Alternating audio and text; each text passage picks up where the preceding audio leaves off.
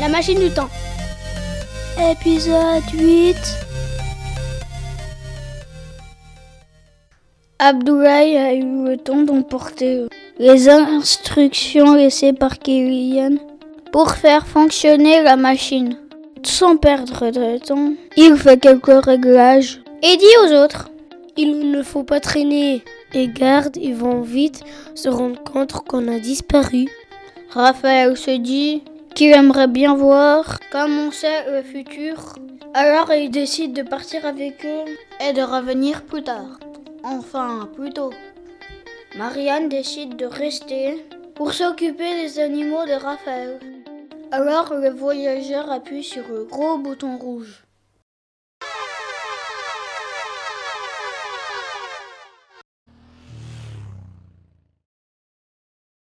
Très vite, Sean s'exclame. Mais c'est pas le présent. Les amis décident de descendre jusqu'à Vevey, où ils découvrent maintenant des bâtiments beaucoup plus hauts, qui impressionnent beaucoup Lydia. Au port, il y a plein de bateaux.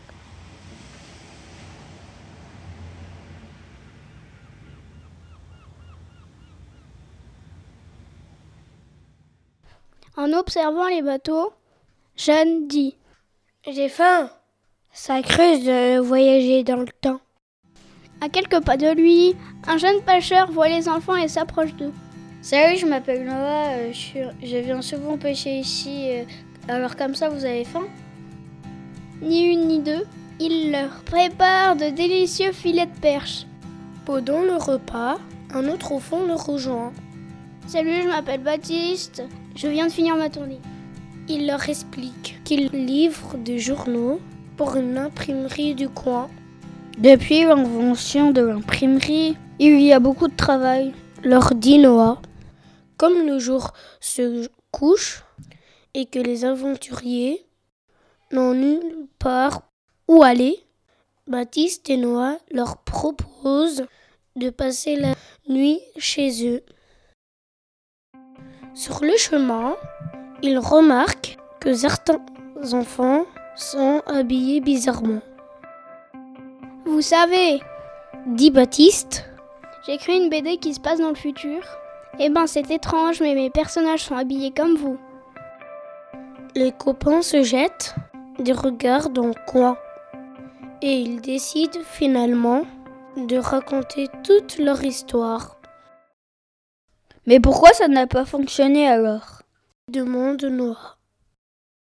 Personne ne sait qu'est-ce qui n'a pas marché cette fois-ci.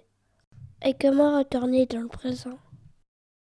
Il décide donc de prendre la nuit pour se reposer et réfléchir. Au petit matin, Baptiste se dit qu'il irait bien avec eux pour voir le futur, pour pouvoir ensuite écrire sa BD.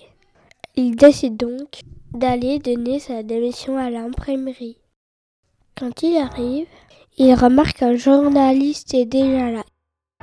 Baptiste s'approche et voit position d'imprimerie une planche en article. Il lit Les voyageurs du temps. Ça alors, on nous a écoutés. Réfléchissant très vite, il réalise que si l'histoire de ses nouveaux amis est révélée, il risque que gros. Il décide alors de voler la planche et de prévenir les autres. Alors que Baptiste revient toutes jambes chez lui, le journaliste réalise que sa planche a été volée. Alors il se lance à la poursuite du livreur.